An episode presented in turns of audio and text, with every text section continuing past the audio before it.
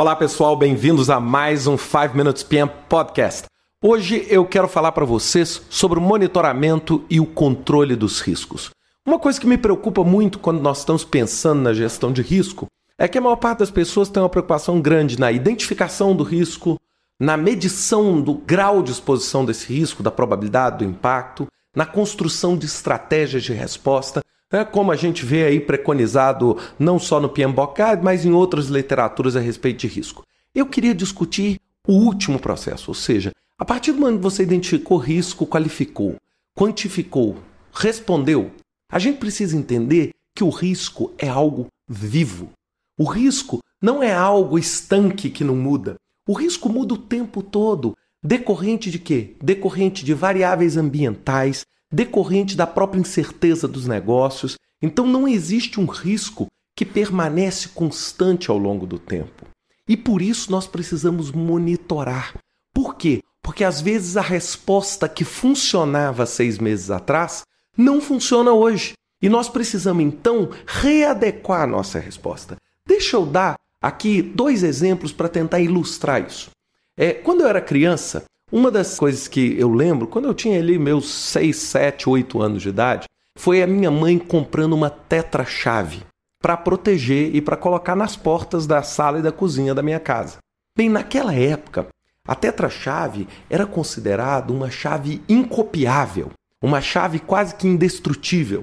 E ao colocar a tetra-chave dentro nas portas de acesso à minha casa, eu estava praticamente mitigando a zero o meu risco, a probabilidade de uma pessoa entrar dentro da minha casa. Por quê? Porque era muito difícil de arrombar, era muito difícil de abrir, etc. Bem, hoje vamos reavaliar esse mesmo artifício tetra-chave. Bem, hoje, se vocês entrarem, por exemplo, em sites como YouTube, etc., vocês vão encontrar técnicas para abrir essa porta. Essa chave ela é copiável em praticamente todos os chaveiros do mundo. Então, o que, que aconteceu hoje? Aquilo que protegia demasiadamente bem né, décadas atrás, hoje já não consegue dar a mesma resposta. Hoje eu preciso o quê? De estratégias diferentes. Hoje eu preciso, talvez, colocar uma fechadura blindada. Talvez eu precise blindar a minha porta. Além de blindar a minha porta, eu preciso colocar um segurança no prédio, codificar o elevador, controlar os acessos ao andar. Observem bem, essas novas estratégias são frutos de um monitoramento. Então, se eu não monitoro o meu risco, eu não consigo saber se a minha estratégia é adequada. O segundo exemplo que eu queria dar é o exemplo do antibiótico. O antibiótico, quando uma pessoa fica doente, ela toma um antibiótico. E ela precisa ser monitorada. Por quê? Porque muitas vezes, com o tempo, o antibiótico para de fazer o efeito. O antibiótico não combate a doença.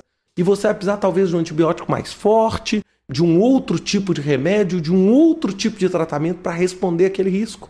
Perceberam essa diferença? Então isso se torna muito importante. A gente perceber que o risco precisa ser monitorado. E como é que é feito isso? Esse monitoramento ele é feito periodicamente. Então, a cada uma semana, a cada duas semanas, você vai o quê? Você vai reavaliar o seu risco, vai verificar, baseado nas informações que você tem, se os seus riscos se agravaram, se atenuaram, porque às vezes você tem um risco eu, nesses dois exemplos que eu dei, eu dei um risco se agravando ao longo do tempo, mas eu poderia ter risco se atenuando ao longo do tempo. Então eu preciso monitorar, porque às vezes eu estou dando um remédio muito forte para o meu risco que eu não precisava. É, eu gosto muito de um conceito estatístico chamado teorema de Bayes. E esse teorema de Bayes, ele diz o seguinte que a nossa percepção das probabilidades muda a partir do momento que temos novas informações. E quanto mais informações nós vamos recebendo, mais nós vamos apurando a nossa percepção daquele risco. Então ele, inclusive, no artigo, ele dá um exemplo assim.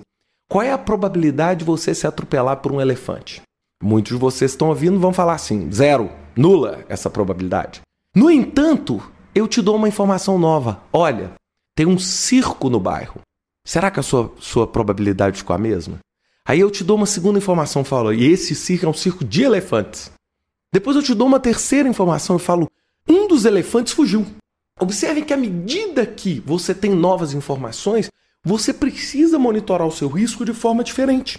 Você precisa de ações diferentes. Então, uma coisa que me preocupa é o seguinte: não faça lista de risco, não faça um mapa e tome determinadas ações e pregue na parede, achando que aquilo não vai mudar nunca.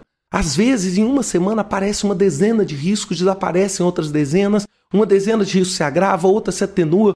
Às vezes, a estratégia que você fez para, por exemplo, para um seguro, ela resolve uma parte do problema, mas não resolve o problema como um todo. Então, é essa percepção que a gente tem que ter e monitorar ativamente. É o monitoramento que contribui para o sucesso da gestão de risco. Se você não monitora, você não está gerenciando risco.